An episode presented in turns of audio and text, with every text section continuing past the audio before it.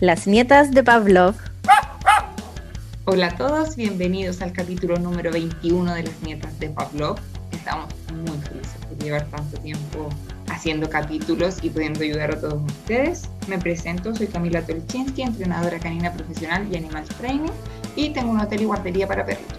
Hola, hola, soy Pamina Horlager, médico veterinaria, máster en etología aplicada y animal trainer. Hola, soy Carmen Arroyo, soy médico veterinaria, entrenadora animal, diplomada en etología clínica, profesional FearFit. La información entregada en este podcast está pensada para difundir conocimientos y ser usada de manera referencial. Las recomendaciones dadas son a modo general y pueden no ser aconsejadas en un caso puntual. Este podcast no reemplaza una consulta con un especialista conductual. Bueno, eh, queremos recordar que sigan participando en la Lotería de las Nietas y agradecer a todas las personas que participaron. Si bien nadie le achuntó a tres, varios le achuntaron, a algunos ahí estuvieron más o menos cerca y en el capítulo se van a dar cuenta. Bueno, las PAMI nos va a hablar del tema central que va a hablar de viaje con mascotas. Ahí ella tiene varias cosas que contarnos a nivel personal porque varios saben que ella está en España y está con dos de sus perritos allá. Digo dos porque tiene muchos. Doña acumuladora de animales. Ya volver. Ya llegarán el resto. Ahí está tu dato free, acumuladora de mascotas. y a mucha honra. Orgullosa de eso. Todo, completamente. Eh, la Carmen nos va a traer el animal histórico, Canuck, el cuervo. No sé nada sobre él, así que ahí me impresionaré bastante sobre esto. Solo sé que los cuervos son muy inteligentes. Te va a encantar, Cami. Este antisistema te va a encantar. Va a ser tu favorito. Después vaya a andar como con polera de Canuck. Te lo vaya a De cuervo.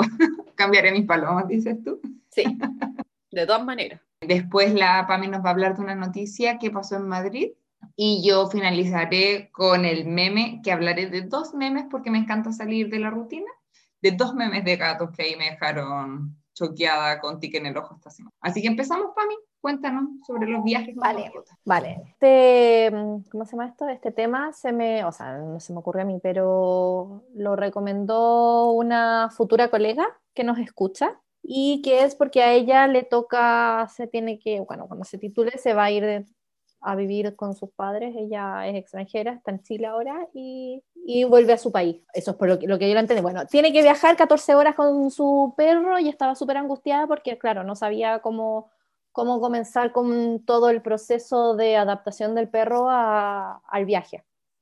Entonces me pareció una buena idea de tocar el tema. Súper buen tema.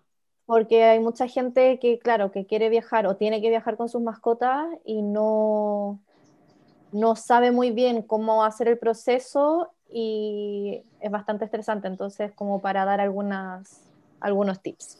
Entonces, lo primero, eh, súper importante, creo que las dos primeras cosas que son más como de papeleo que tiene que uno ver es, si vas a viajar en avión, eh, primero averiguar bien con la aerolínea si acepta eh, perritos a bordo en cabina o en bodega las condiciones de, en cada uno de ellos, los costos obviamente, y bueno, ver primero con la aerolínea, ya, ya que hay algunas aerolíneas que primero eh, aceptan perritos en cabina solo en viajes cortos, hay otras aerolíneas que aceptan perros en cabina en viajes largos, dependiendo del peso, hay otros que solo aceptan en bodega y hay otros que de frentón no aceptan perros en viajes comerciales y solo en viajes de cargo que es enviar al perro como en avión de mercancía, por así decirlo. Y hay algunos que tampoco aceptan algunas razas. También. No se aceptan algunas razas, entonces hay que averiguar bien eso y eh, también con otras mascotas. Por ejemplo, voy a dar un ejemplo. Acá tú puedes viajar en cabina en algunas aerolíneas con pájaro. Con pájaro, ¿Con bueno, gato, perro, sí, con pájaro. Es que acá hay mucha secretaría. Como Entonces se viaja con mucho. ¿ah? ¿No le afecta a los despegues en el corazón tan chiquitito? No, o sea, tal vez algunos sí, pero si es que está, tiene que cumplir con los requisitos veterinarios igual para poder viajar. Y creo que hurones también, y no sé, y creo que algunos roedores. Yo tengo unos conocidos españoles que vivían acá en Chile y se fueron de vuelta a España y se llevaron a una guacamaya que tenían, a la pizca, y a una rodesia. Claro, pero viajaron los dos en bodega. Ahora, yo pensaba el terror de la gente que no supiera que iba un guacamayo en el avión, porque los guacamayos, el grito ellos igual vivían como relativamente cerca en Santiago de mí y yo como a una cuadra de su casa podía escuchar gritando a la guacamayo. Imagínate adentro del mismo avión si de repente a gritar en la bodega. Debe, ser, debe haber sido terrible. Qué bueno que la dejaran viajar, me alegro mucho. Sí, sí, la verdad que sí. Y bueno, eso con las aerolíneas, también es importante averiguar sobre al país de destino, porque en general a las islas a cualquier país que sea una isla, no aceptan que las mascotas viajen en, los vuelos comerciales, sino que sí o sí se tienen que ir en vuelos de cargo porque tienen que cumplir cuarentenas. Eh, y las cuarentenas, para la gente que no sabe, no es que va a estar 40 días el animal en observación, sino que en general son como de una semana, Ahí también depende, por ejemplo, si es que uno se va a Australia, te piden primero que el animal tenga una semana de cuarentena en su país original, en una veterinaria o en algún sitio adaptado, y después allá también tiene que cumplir una semana de cuarentena o 10 días. ¿Ya? Eh, eso. Después, lo otro importante son los requisitos que te pide tanto el SAG para sacar a tu animal de Chile como los requisitos del país de llegada. Nosotros como país, como somos relativamente, entre comillas, una isla, tenemos mucha suerte de que en muchos países no nos exigen algunas pruebas que sí les piden algunos países vecinos nuestros, como es los títulos de anticuerpos de la rabia. Para la gran mayoría de los países, por lo menos de Europa, no te piden los anticuerpos, sino que tu vacuna de rabia esté al día y que, bueno, que el animal tenga cierta edad, algunas condiciones como súper básicas en verdad. No así, por ejemplo, para, de nuevo, para los países islas, que ahí sí o sí te piden eh, títulos de anticuerpo, porque claro, en general, por lo menos lo que yo recuerdo, Inglaterra estaba libre 100% de rabia, creo que Japón también, y esta es su manera al final de, resguardarse, de que no entren animales como que puedan tener algunas posibles enfermedades que puedan afectar a la población de allá. Eh, ¿Qué más? Las, las desparasitaciones y bueno, en verdad, este, este papeleo basta con ir al veterinario y que el veterinario, eh, por lo menos allá, la mayoría sabe más o menos los requisitos del SAG, del certificado que hay que hacer y después con eso uno tiene que ir al SAG y ellos te hacen ya un certificado como oficial. Y si no, también hay empresas que hacen estas cosas. Tenemos, yo conozco compañeros de la universidad que se dedican a enviar mascotas a otros países tanto prepararlos cuando se van con sus dueños como para prepararlos para cuando se van en vuelos de cargo. Y claro, te desligas un poco de todo el tema de papeleo y al final es como un poco menos estresante para el tutor eh, tener que vivir toda esta situación. Obvio. Eso. Ahora, ¿qué necesitamos para preparar a, nuestra, a nuestras mascotas? Ya sea perro, gato. Eh, primero, saber si va a viajar arriba en, cabina o en bodega. Si va a bajar, viajar en cabina, es importante eh, que el transportín sea ojalá de estos plegables, de estos como blanditos, porque eh, tiene que ser capaz de ir debajo del asiento de adelante. Entonces, los de tapadura en general, las medidas son unas, te exigen unas medidas ridículas que no existen prácticamente, pero con los bolsitos estos blanditos es mucho más fácil como adaptarlo al asiento de adelante. Sí. Y las medidas van cambiando de aerolínea en aerolínea. Es importante saber eso. Yo en el minuto en que averigüé, por lo menos viajes entre Argentina y Chile, la mejor aerolínea, o sea, la aerolínea que daba medidas más grandes era Sky. Las de LAN, LATAM, era imposible de seguir. No, imposible. Imposible. yo viajé en, Iberia y la verdad que, bueno, para mi perra que es un salchicha, las medidas iban bien, pero claro, te dicen, eh, las medidas tienen que ser tanto y no puede ser más de 7 kilos total el bolso con el perro. El problema está que puede haber, no sé, un pincher que pese 3 kilos, pero igual no te va a caber debajo del asiento de adelante. Claro. Entonces, por eso hay que esa parte de tenerla bien investigada, hablarlo bien con la aerolínea, si es necesario llamar 20.000 veces, llamar 20.000 veces, porque ni ellos a veces tienen muy claro el tema de, de, los bichos arriba o abajo. Ellos mismos se contradicen. Sí. No saben mucho, igual siempre te van a mandar después como en las primeras filas y al lado de una ventana como no al lado del pasillo para que no se te arranque. Esa fue la- como la explicación que me dieron en Sky cuando viajé con la piña. Mm. A mí, yo fui en un, en- yo, yo fui en pasillo. ¿En serio? ¿Cacha que se Sí, supone pero yo que te viajé en Iberia. Ya, ah, bueno, normativas diferentes debe ser. Sí, pues. No, a mí y me hecho cambiaron y me dejaron, como al lado de una Y ventana. como, ¿cómo se llama esto? Y de hecho, como el vuelo, por lo menos mi fila venía vacía, pude subir el bolsito y dejarla al lado mío y nos fuimos las dos durmiendo al lado sin ningún problema. Como que fueron súper, súper amables. No, aquí andaban muy irritables porque en el vuelo que yo me fui con la piña había otra familia que andaba con un cachorro también. La piña tenía también, pues era cachorrita y había otro cachorro. Y la familia del cachorro muy porfiados, porque aparte, ponte tú, el perro debería ir en el bolso todo el rato, no puede ir en tus brazos.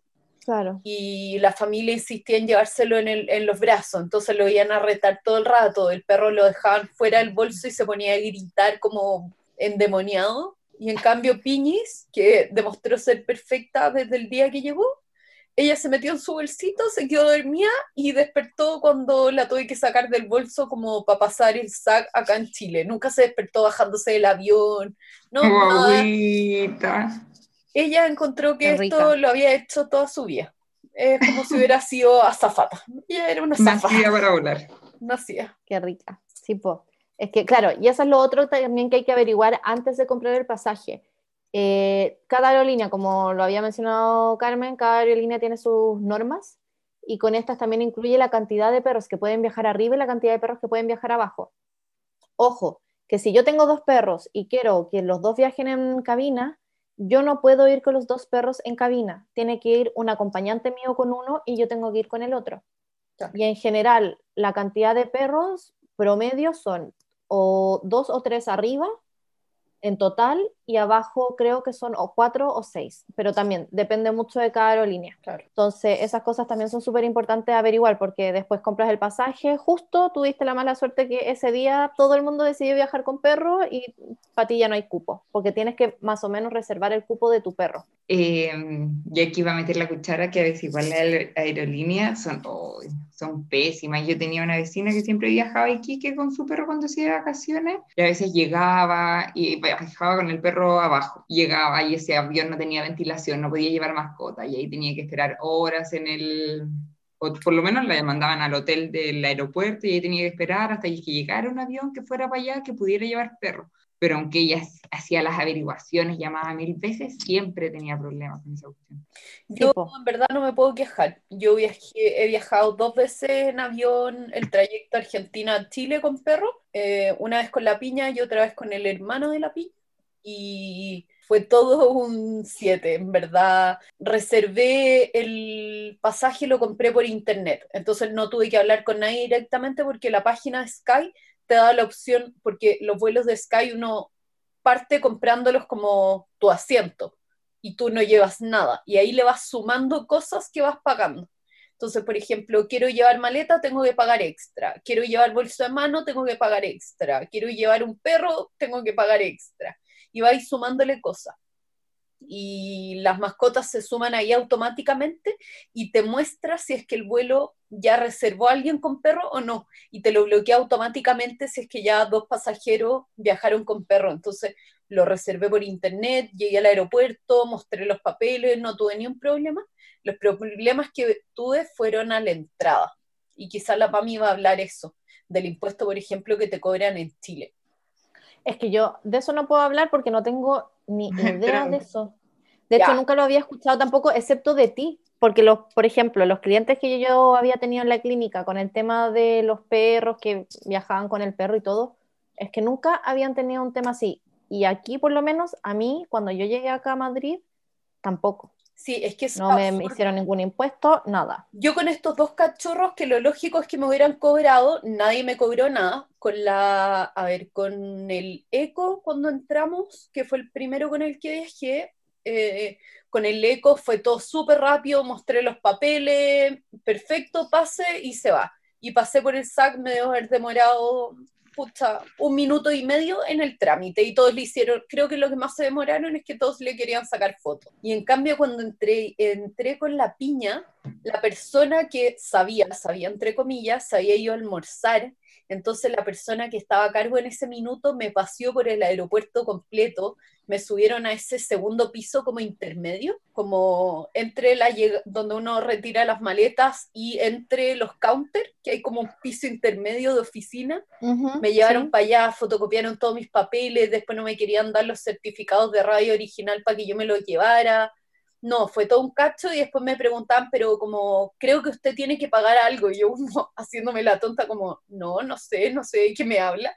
Porque se supone que como es un bien comprado afuera, uno debería pagar un impuesto por entrarlo. Y eso depende del criterio de la persona que te atienda. Yo he tenido casos de gente, creo que a la Pau le cobraron impuestos y a la Cindy también, y a la Malú con ningún perro que ha entrado. Creo que es como así. Y el impuesto tampoco está definido, entonces si no vienes con una factura o el valor de tu perro, eh, se puede meter internet y ponerle un valor arbitrario, que he sabido que va como desde los 200 dólares hasta no sé cuánto. Y eso igual es raro, así que tengan ojo si entran con perros, con cachorros, sobre todo. Pero ahí cachai de que en verdad las reglas están súper poco claras, porque ni ellos se las Súper poco claras. porque de hecho ni siquiera en el SAC, en la página del SAC sale eso. Y además eso, es que son casos tan raros, porque no creo que sea mucha la gente que viaje con cachorros. Mm. Y que va a comprar un perro afuera. También. Claro. Sí, así que súper raro eso, pero tenerlo contabilizado que te puede pasar. Yo en todos los casos igual andaba con una plata como de rescate porque me habían advertido que podían no cobrarme nada y dejarme pasar como si pase, como podían cobrarme algo. Así que yo andaba con esa. Muy ¿cómo se dice la palabra? Precavida. Pero, o sea, siempre lista, pues. Pero una chacota al final, porque si es que no tienen nada establecido. Sí, pues una chacota, pues, pero si muchas de estas cosas son como chacotas. Oye, para mí, yo no sé si lo vaya a mencionar, em, si me estoy adelantando en una pregunta. Cuando los perros van en, en su cajita en cabina, ¿es obligación que vayan con el bozal también? No. ¿No? Porque yo, por ejemplo, entrené un perro, puede ser porque era raza grande, era un boxer que se iba como de apoyo emocional. Ah, pero es que ahí es Pero esa otra cosa. Entonces, por eso era mi pregunta, porque ahí tenía que supuestamente el perro 100% con bozal en los aeropuertos y en el avión. Pero porque, el, perro iba suelto. Sí, pues el perro de asistencia emocional no va en caja, va suelto. Y ese es el que tiene que llevar bozal, pero los que van en caja no, porque en el fondo el bozal es la caja, porque legalmente uno no debería sacarlo de la caja. Y si lo sacaran, por ejemplo, en el aeropuerto, ahí también te exigen bozal o ahí depende lo mismo, si te encontrás con alguien buena onda o malo. Depende, depende lo mismo. Pero a mí, por lo menos con los dos cachorros, salía como que en el aeropuerto tampoco lo podía sacar de la caja. Tenía que andar todo el rato en su caja, que obvio que no fue, y ahí están los videos de Piña paseándose por el aeropuerto con correa a los dos meses, pero, pero en teoría no deberían. Mm, esa era la pregunta. Ya, para mí continúa. Por favor. Te dejamos de interrumpir. Gracias. Bueno, ahora, la preparación a la caja de transporte o al bolsito. Tenemos que recordar, o sea, lo ideal obviamente es que esto lo vean como eh, lo más bacán que tienen en su vida y como un lugar de seguridad. Entonces, hay distintas formas de empezar a positivizar la caja de transporte. También depende mucho de eh, lo miedoso o no que sea tu mascota. Por ejemplo, si no sé, tú llegas, compras la caja de transporte, le sacas la puerta y la dejas como una cuevita y si el perro llega y se meta, genial. En general puede ser que con los gatos esto cueste un poco más, entonces lo ideal es ponerle una camita rica o su cama dentro de la caja, sacarle la puerta y la tapa y dejar solo la base, ya para que sea como una cama normal y de ahí de a poco ir muy bien, haciéndole cariño, tirándole chuche o poniéndole un hueso para que lo vaya comiendo ahí, etcétera. Y poco a poco, cuando veas que tu mascota ya está un poco más habituada a la, superficie de abajo, ya colocar la de arriba. También, de a poco, si notas que colocando la entera empieza a dudar un poco, la puedes colocar un poquito más abierta, como poniéndola más en diagonal. Y así, poco a poco, ya está cuando al final ya logras poner la, tapa y de ahí ya pones la puerta, pero la puerta abierta. Lo ideal es que el perro y el gato sea capaz de entrar y salir a voluntad todo lo que él quiera mientras estamos practicando el tema, enseñándole el tema de la caja. Y con el bolsito, prácticamente parecido. Yo, mi bolsito es como, no sé cómo, es un bolsito que tiene, que el perro entra por un sitio y puede sacar la cabeza por el otro. Entonces yo lo hacía como... Como túnel. Eh, como un túnel, sí, como de estación. Entonces hacía que la luz entrara al bolsito y como tenía la parte de la cabecita abierta, entonces ella llegaba y como que se estacionaba en el bolsito. Y ahí yo le daba premios, muy bien, muy bien, muy bien. Y así muchas veces y después de a poco ya fui cerrando el bolsito, pero dejándole la cabeza afuera. Y después ya la dejaba salir. De nuevo, bolsito, se metía entera, sacaba la cabecita, yo cerraba el bolso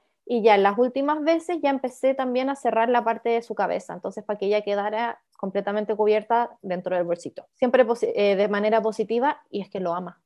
como al alumno le gusta mucho salir a pasear y todo eso, eh, igual es súper bivalente para sus actitudes porque no le gusta salir a pasear, pero ve el bolso, le encanta, se mete al bolso y empieza a tiritar. Porque obviamente no quiere salir, pero le encanta el bolso y que la saquen a pasear en el bolso, entonces como me gusta pero me asusta.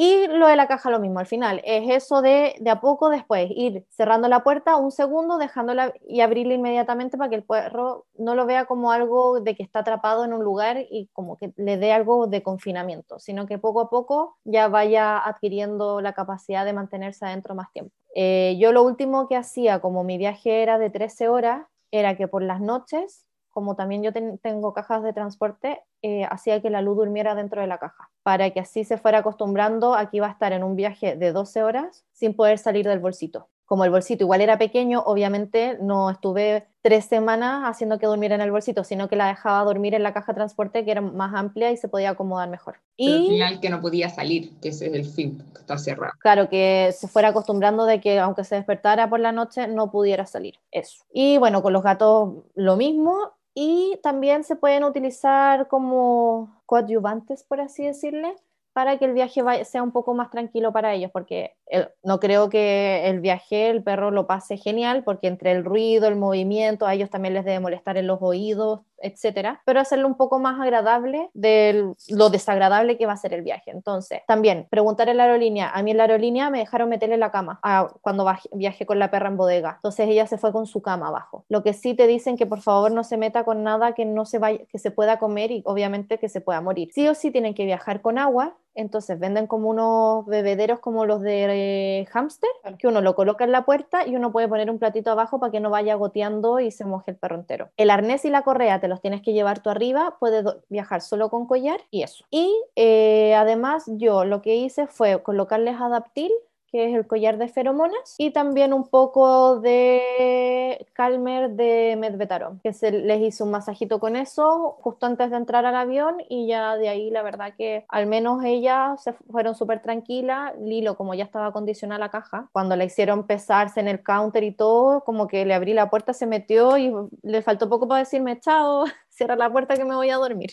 Entonces era básicamente eso, que ojalá si es que sabes que vas a viajar con tu mascota, empezar a trabajar esto desde antes. Y como lo comentamos también en el capítulo de los incendios, creo que fue, que ojalá todos nuestras mascotas supieran eh, sobre todo los gatos que son súper escapistas, se habituaran a usar caja de transporte, porque para cualquier emergencia es mucho más fácil poder llamarlo que tenga una señal de a la caja y que se meta, encerrarlo y poder salir con ellos. Que estar ahí persiguiendo al gato, persiguiendo al perro, que se escapa, que, que agarrarlo con una toalla, que no, no tengo la correa cerca, etcétera. Entonces, eso. Sí, sobre todo los gatos es súper importante para ir al veterinario y todas esas cosas. También al final la caja de transporte es súper útil para todo, porque muchas veces también pasa eso, que al gato, ¿para qué usa la caja de transporte? Solo para ir al veterinario. Y a los gatos en general no les gustan los viajes, no les gusta estar encerrados, entonces su asociación a la caja es súper negativa. Entonces, idealmente, antes de que tenga que ir al veterinario, para algo complicado, mejor positivizar bien la caja desde antes para que sean muy mucho mejor las experiencias positivas que las negativas con su caja. Es muy importante la caja, como lo hemos hablado otras veces, igual que el bozal, si es que va a ser de apoyo emocional. Hoy creo que están sacando los perros de apoyo emocional. El otro día leí algo de eso. Ah, sí. En la mayoría de partes, sí. sí. Y ahora incluso en Estados Unidos está como el tema y están eliminándolos porque, claro, hay gente que abusaba y sacaba el papelito como perro de apoyo emocional y en verdad era porque no quería que el perro viajara abajo. Es que al final eso se prestaba para, para lo que se prestó, pues sobre todo al final se perjudica a la gente que efectivamente necesitaba a su perro como real apoyo emocional para llevarlo arriba. Y la gente se, se colgó de eso y al final lo van a terminar quitando en todos lados. Triste. Pero bueno, al final uno también, por ejemplo, a mí me pasaba que uno piensa más en la ansiedad de uno que en la del perro. Como por ejemplo, yo en algún momento dije, eh, uy, si tengo que viajar con la poli, tengo que llevarla arriba conmigo porque pobrecita, con la asustadiza que es, no sé qué, no sé cuánto. Y claro, con el tiempo como que fui recapacitando, digo, es una perra que le tiene miedo a la gente. ¿Qué sentido tiene llevarla arriba siendo que ella ama su caja? Que probablemente lo va a pasar mejor abajo Sí. que arriba con el el que vienen con el carrito a servirte la comida, que tal vez el de al lado se para 800 mil veces para ir al baño y tú te tienes que mover, que el pasillo, que la gente también no te pregunta si puede tocar a tu perro, haciendo, intentando hacerle cariño al perro, entonces al final no pensamos con la cabeza fría. Es verdad. Pero bueno, puse siempre negativa. Ya, ¿de qué vaya a decir ahora? Oye, las cantidades de noticias esas cuando se perdían los perritos, cuando llegaban, que tiraban las cajas como si fuera una maleta. Sí, es que en algunos sitios es, efectivamente la- no tienen buen trato con las cajas de los bichos. Sí, ahora, también como en muchas cosas tenemos que pensar que no se publican las historias buenas, solo las malas. Sí, Entonces, también uno cree que es más común de lo que es, como que fuera casi que uno de cada tres perros se va a perder en el aeropuerto cuando no es así. Entonces hay que tener cuidado con todo eso. Claro, y además que te exigen que las jaulas tengan ciertas características.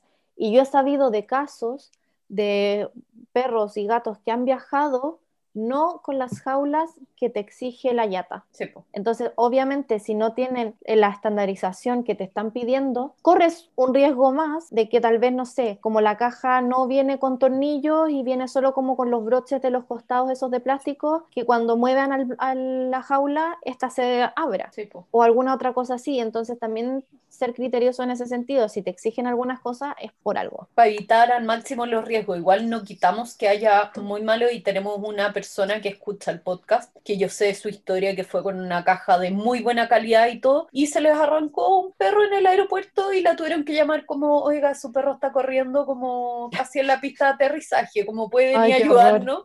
Qué Eh, horrible. es que yo me muero, me pasa. Mi pánico siempre fue con la pizca, pensar irme a cualquier parte que yo ya pensaba que iba a tener que hacerla viajar en una caja de esas como de madera de animales de zoológico, para que no se comiera a alguien. Y mi pánico era eso, como, ¿qué pasa si se les arranca? Como mi perra en pánico ni siquiera me va a hacer caso a mí. Uy, me generaba mucha angustia, pero ya, sigamos. Ah, y lo otro, sí, importante, eh, sabanillas, llevar sabanillas, porque en muchos aeropuertos, o sobre todo si es que no sé, tienes que hacer escala, lo que sea, ojalá tu perro sepa hacer pipí en una sabanilla o algo así, llevarlo al baño, ponerle la sabanilla, que haga pipí y listo.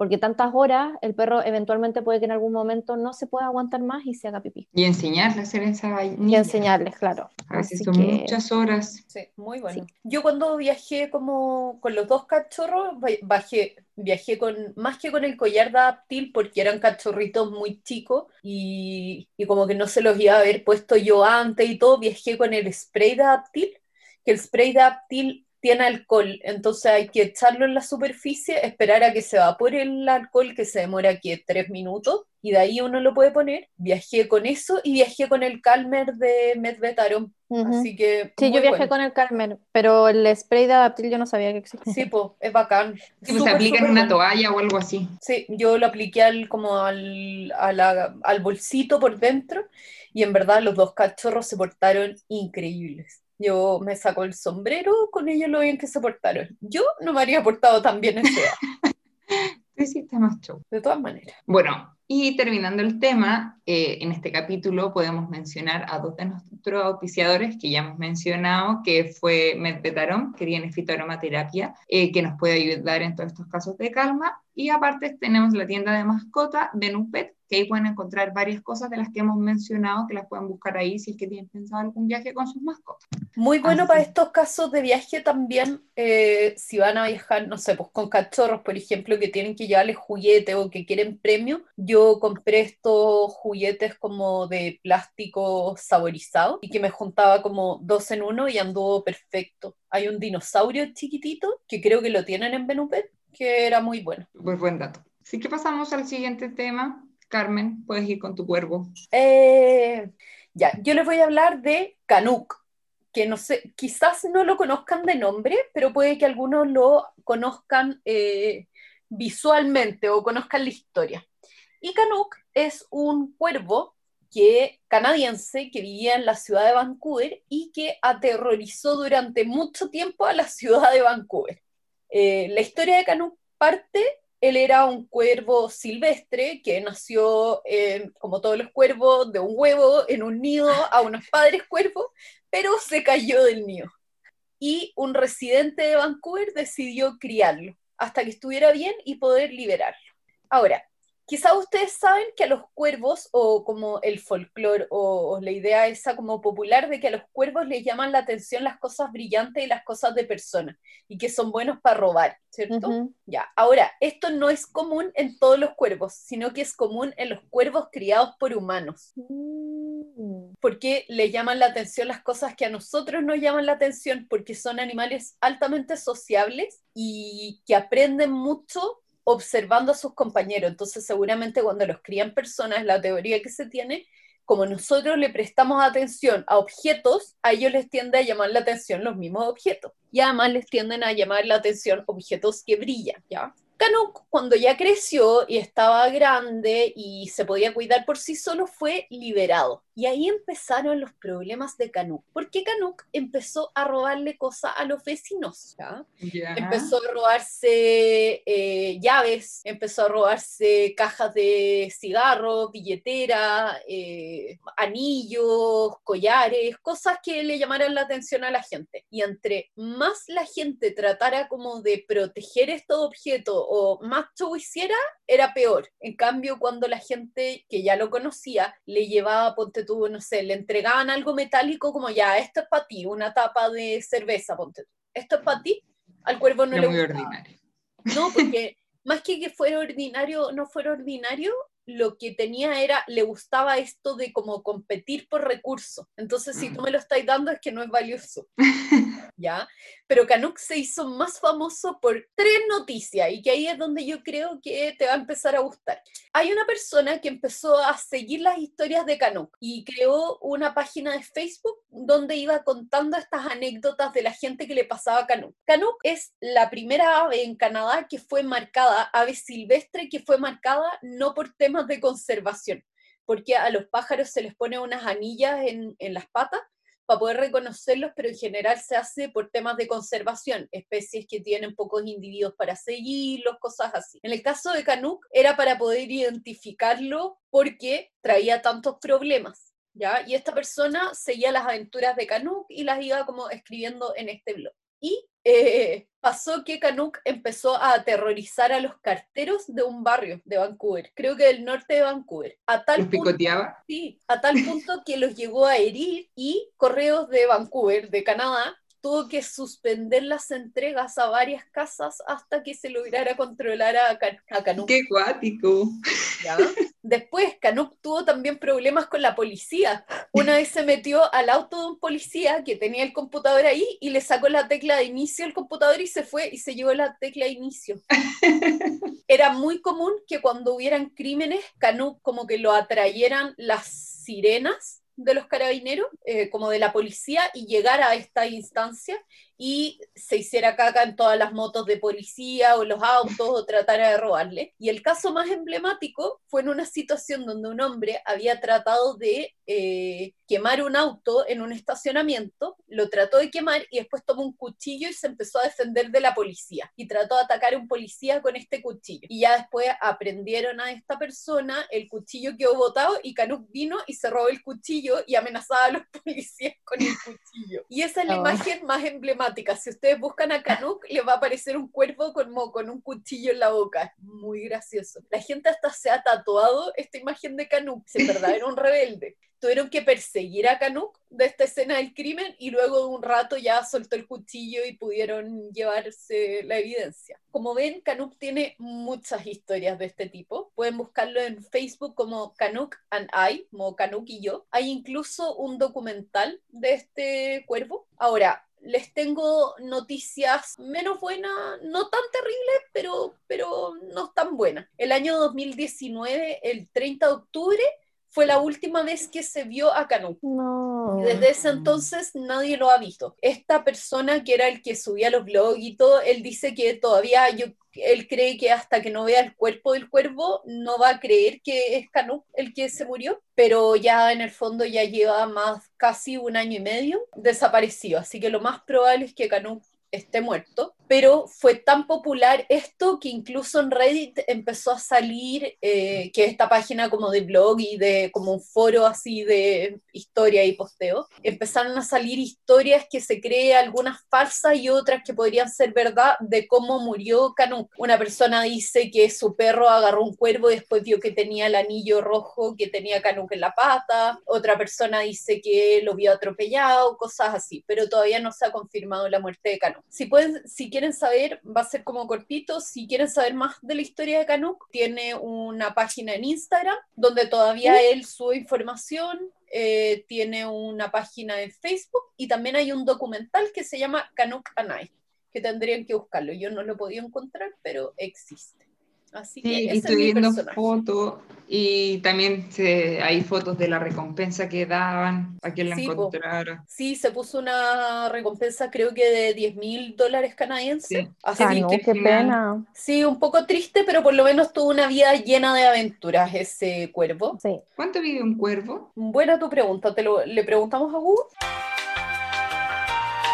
10 a 15 años en libertad. Ay, viven harto. ¿Y él nació en el 2019? No, No, no, en 2019 se perdió. Ah, que acá sale eh, que hay una foto de, de Pichón. Ah, no, del bebé de, de Canuck, ya, perdón, Sí. del 2019. ¿Que lo cruzaron? Sí. Pero es que era silvestre, se cruzó solito. Ah, pero ¿cómo no sabes Se llama Gord, Canuck y Castier's Baby, en junio del 2019. O sea, dejó descendencia. Muy bien, Canuck. Muy bien, para que siga aterrorizando a la policía de Canadá, que me encantaba, eran muchas historias. Y a Canuck le gustaban mucho las multitudes, entonces llegaba como a lugares donde hubiera mucha gente como haciendo ruido y mucha gente reunida, eh, llegaba él. Así que quizás es bueno que se muriera antes de la pandemia, porque la pandemia, estado imagínate lo aburrido que habría estado sin multitudes. Sí, pobrecito. Así que quizás se fue en su ley eh, antes de esto. Pero anda eso- recorriendo el mundo buscando gente. Igual Buscando puede llegar a Miami, ahí estás carreteando sin problema.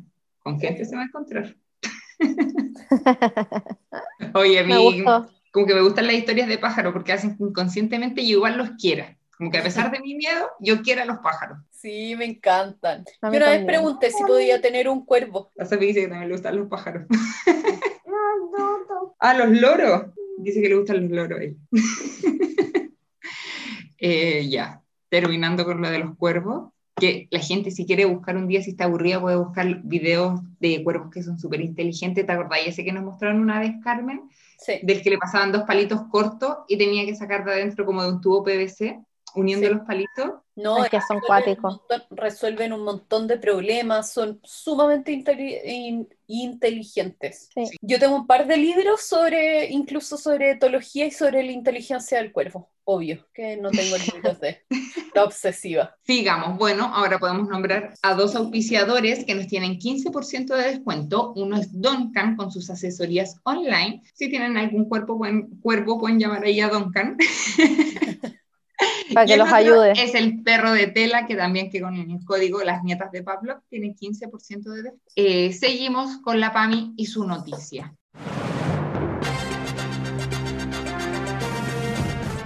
Noticia de la semana.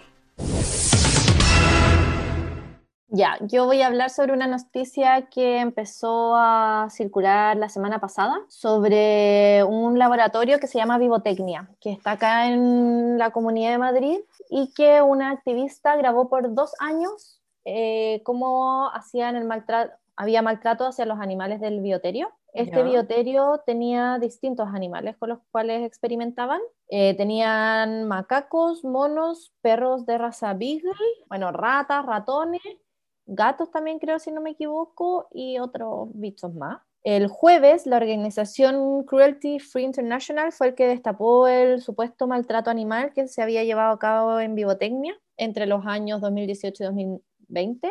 y eh, bueno, subieron algunos videos a redes sociales, eh, bueno, se hizo la denuncia correspondiente y eh, bueno, y lo que sí, la Comunidad de Madrid tuvo una reacción súper rápida. Eh, ante la situación se abrió inmediatamente el procedimiento, un procedimiento y enviaron con carácter inmediato a realizar una inspección de, de lo que estaba pasando ahí. Hasta el momento está cerrado el bioterio y supuestamente mientras ven qué hacer con los animales, estos ya están bajo cuidado de un veterinario eh, de la Comunidad de Madrid. Entonces, después de comprobar la existencia de estos hechos, el Ejecutivo Autonómico madrileño procedió a la suspensión temporal de la actividad en el centro con prohibición expresa de realizar nuevos proyectos con animales y se puso en conocimiento al CEPRONA, que es el Servicio de Protección de la Naturaleza, para eh, que estarán en comunicación permanente por si hubiera que abrir diligencias y trasladar los hechos a un juzgado por el supuesto delito de maltrato animal. Eh, así que, bueno, siguen investigación hasta resolver bien el tema,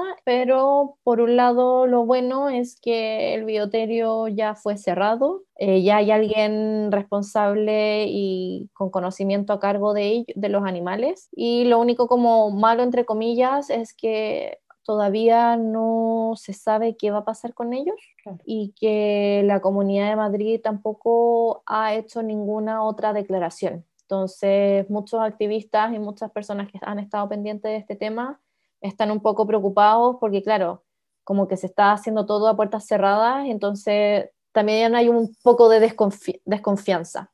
Obvio, porque al final igual cree, uno puede creer que en el fondo están tratando de decir, sí, vamos a hacer algo, vamos a hacer algo, pero van a esperar en el fondo hasta que esto decante, decante y ahí hacerse los locos y seguir como que sin nada. Así es. Así que bueno, eso es lo que se sabe hasta el momento. Y lo que sí, el CSIC, que vendría siendo el Consejo Superior de Investigaciones Científicas, eh, bueno, se han manifestado, han dicho, están completamente, eh, rechazan esto y condenan sin paliativos todo el contenido que se ha visto en redes sociales sobre la empresa Vivotecnia porque si bien acá todavía hay experimentación con animales, bueno, en general con ratas se hace con roedores las experimentaciones, aquí eh, tienes que hacer un curso sobre animales de bioterio. Horrible. Para poder cumplir dentro de lo posible todas las medidas de bienestar dentro de lo que se pueda en el bioterio.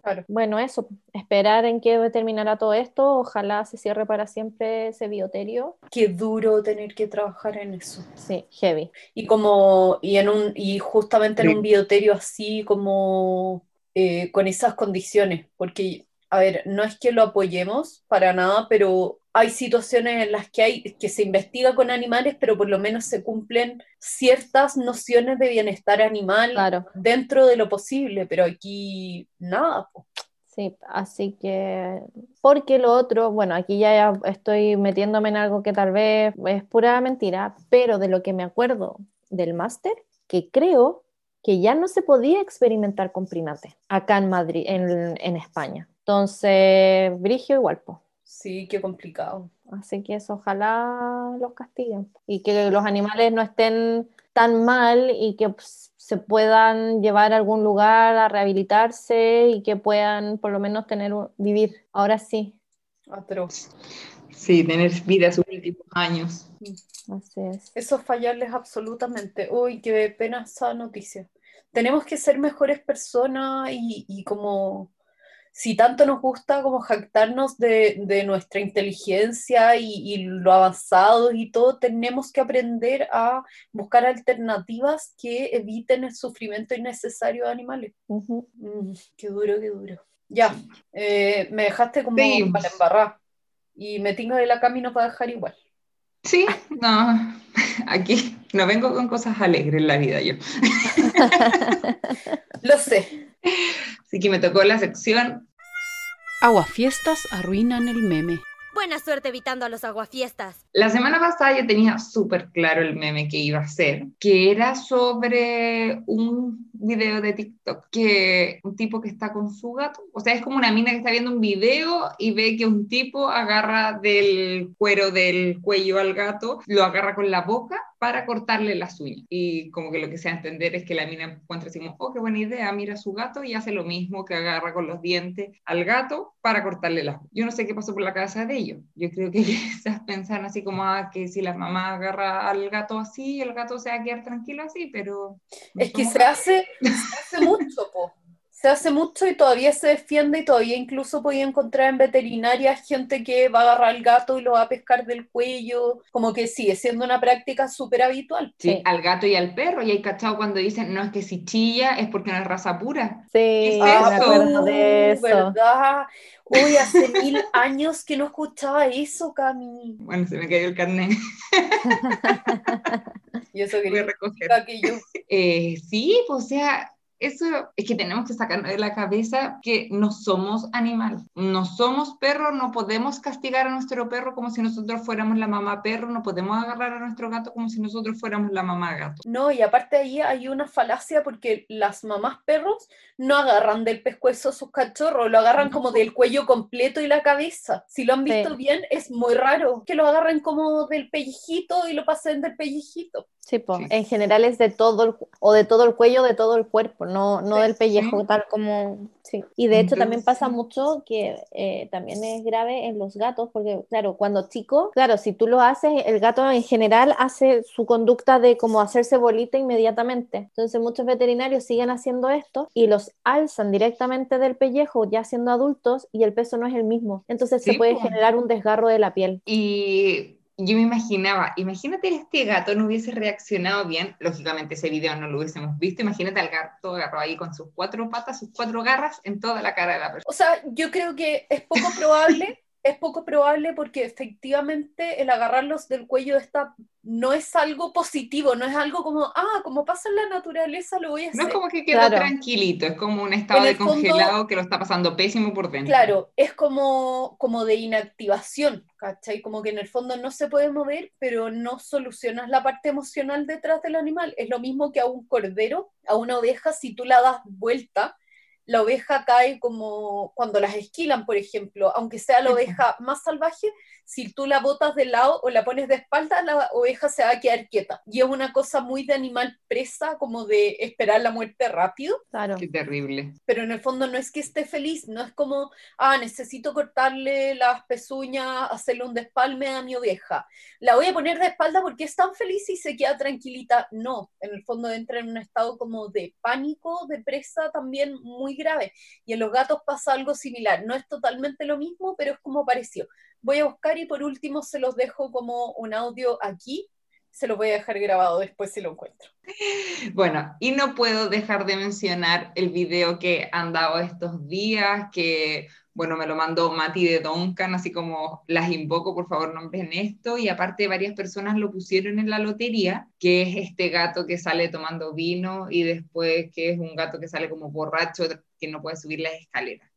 Puedo, tengo mucho odio en este momento por dentro para expresarlo completamente, pero no, o sea, pensemos de que los animales no pueden digerir el alcohol, que es tóxico para ellos, que es como que les estuviéramos dando veneno. No es chistoso que el gato haga eso.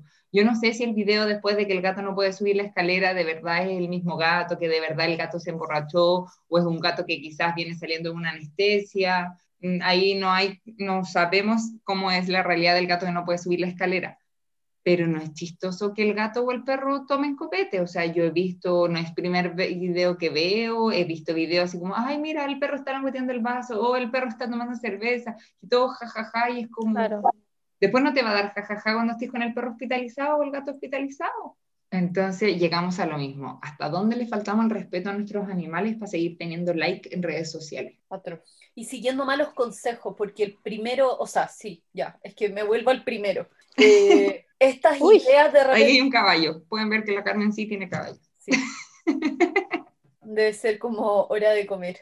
Pero lo que decía con respecto al video de eh, el video de tomarlo del pescuezo como para agarrarlo, de repente hay Se escucha. Está muy de moda y, yo también soy culpable. Me gustan mucho estos videos como de hacks, como de, de trucos para hacerte la vida más fácil. Pero cuando lleguen a sus animales, averigüen un poco más, porque de repente aparecen ideas que pareciera que son, aparecen ideas que pareciera que son súper buenas. Oye, qué interesante, qué útil esta cuestión, pero no es así y pueden ser súper dañinas para la relación con sus animales. Entonces, por favor, cuidado con las tonteras que le copian a internet. Por favor. Sí, por favor. Pero es... Y Con terminamos. eso- sí, con eso podemos terminar el odio y nombramos a los últimos auspiciadores, si bien uno es nuestro primer auspiciador, Wicker Pet, sobre todo en esta época, es de mucha ayuda limpiar las patitas de nuestros perros al entrar a la casa después de los paseos. Y también nuestro último que se sumó, Barf Chile, que tiene dieta natural para mascotas. Así que un aplauso para ellos. Sí, Bravo. Eh, gracias a todos nuestros auspiciadores, los queremos muchísimo. Recomendaciones para estas semanas, algo. Bueno, yo quiero partir diciendo de que después de escuchar el capítulo de la semana anterior, nos dimos cuenta de que nosotras, o por lo menos yo, voy a hablar por mí, nos fijamos solo en los animales y no nos fijamos en lo bien que no- nos hace a los humanos adoptar un animal en pandemia. En verdad es de una compañía gigante y no lo mencioné. Soy la peor que no pienso en los humanos. Los beneficios, sí, somos unas negativas. Perdónennos. Sí. Ya, yo tengo una recomendación. Es una autominuto de, de, de propaganda, porque lo he borrado en todos los demás capítulos, pero lancé un curso online, son cuatro semanas de juegos de pandemia. Van a ser como juegos o actividades de pandemia para hacer con su perro. Pueden hacerlo con perro de cualquier nivel. Los videos eh, van a ser videos que van a ir siendo liberados semana a semana, así que durante las cuatro semanas vamos a ir viendo hartas actividades, pero ustedes pueden seguirlas a su propio ritmo y les puedo ir ahí comentando y vamos a ir discutiendo sus avances y los vamos modificando por perro. Así que si les interesa, pueden ir a mi Instagram o escribirme a carmenarroyo.vet, Carmen Arroyo con doble R, con Y, vet de veterinaria arroba gmail y pedir la información del curso, si les interesa. Es un muy buen curso. Sí. Las recomendaciones vienen de cerca, pero de verdad es un buen curso. Ojalá, ojalá, si no, no escupan al cielo. Ojalá salga bien. Me tiene un poco nerviosa, pero bueno, vamos a ver ahí. Eres Pami, ¿tú? seca, así que dale. ¿Alguna Yo no tengo recomendación? nada. Nada que recomendar. Bueno, y por eso, no, bueno, y con eso podemos finalizar. Recordarles que vayan a participar a la Lotería de las Nietas. A ver, ¿alguna tiene algún spoiler? A ver, les puedo spoilear que a la Carmen le toca el tema central. A la Pami le va a tocar los arruina memes. Noticia también a la Carmen. Y personaje, histórico a mí. No he pensado en ninguno. No les puedo dar- dar ninguna pista. Yo tampoco. Yo estoy em, entre dos temas, pero creo que la próxima semana les voy a hablar de un tema de entrenamiento y es algo un poco más como, no es avanzado en sí, sino que es una técnica que se está empezando a hablar ahora y que quizás no es lo que les van a enseñar en un curso de adiestramiento partiendo, pero va a ser algo que incluso voy a hablar durante mi juego de los juegos de cuarentena. Em, pero eso, voy a ver cómo les puedo dar una, una... Tiene que ver con que nuestros animales elijan trabajar con nosotros, incluso si pueden encontrar su refuerzo más fácil en el ambiente. Tiene que ver por ahí, a ver si encuentran el término. Les tocó estudiar para ver si adivinan el tema central. Sí, y pónganse las pilas con, la, con las pistas. ¿Sabéis que nadie últimamente ha usado las pistas? No. Y pueden subirlo hasta tres veces, esa es la gracia. Pueden dar tres opciones distintas. O sea, la semana pasada tú dijiste que iba a hacer un meme de gato y cuánta gente nos llegó con, con adi- adivinando memes de perros, de caballos, de pájaros, de lo que sea, menos gato. No, no me escucharon, po. Igual que con lo mío, lo mío del Bull Terrier y tuvimos una persona que se lo podría haber ganado. Sí, le faltó uno. Sí. Así que eso, y, pero este premio de la semana, Cami, cuenta tú, tenemos Sí, un nuevo bueno, auspiciador. Voy a contar y bueno, los premios que llevamos en la lotería acumulados son un virginizador de Wicker Pet con Wobbler de Duncan, Mordedor de Benupet, un premio sorpresa de Bar Chile, un Tux de B Dog, que será buenísimo. La Carmen el otro día subió un video de la Lulu jugando, pidiendo ayuda. Oh, qué rica, no sabía cómo resolverlo y era tan fácil que me lo traía y me lo entregaba como, mamá, saca la comida de ahí, por favor. Bueno, y el premio de esta semana, que es el premio número 6, o sea, se dan cuenta que tienen que participar, hay seis grandes premios. Es de nuestro nuevo auspiciador. Eh, aplausos. ¡Bravo! ¡Bravo! Nuestro nuevo auspiciador es Yupi Food y la Vero La Torre nos está regalando como premio una asesoría personalizada de suplementos para mascotas. ¿Cómo mejorar la alimentación de nuestro perro? Así es, para quienes que comen barf y cómo llevarlo de bi- bien, o para quienes comen pellet y quieren agregar cosas como suplementos para, para cada necesidad de cada perrito. Si no conocen a Lavero, Lavero es una increíble tutora de mascotas eh, que partió con este emprendimiento que es Yuppie Foods, como de suplementación de dietas animales. Eh, Lavero ha estudiado muchísimo, en verdad es una seca, la admiro mucho y valoramos mucho lo que hace y lo respetamos mucho, así que nos emociona mucho también que he dicho mucho 100 veces, pero bueno, nos emociona mucho que eh, se nos sume apoyándonos y todo. Ahí tendremos que organizar también alguna cosa para que la conozcan y empiecen a oír. Tenemos que ver cómo hacerlo, Aparte, la Vero fue fan desde el principio. totalmente. Sí. Y le mandamos un Sí. besito también a sus perrijos, a Merlín, a la Bella y a La trufa. a la Trufa. Sí. Y eso, los invitamos a participar, a seguirnos en todas nuestras redes sociales, a compartir con sus amigos, a calificarnos y pueden ver, visitar nuestra página web también. Sí, para las referencias que ahora ya nos pusimos al día y la Pami me va a estar ayudando para no dejarlos botados durante cinco semanas. Así que eso. Chao, chao. chao, chao.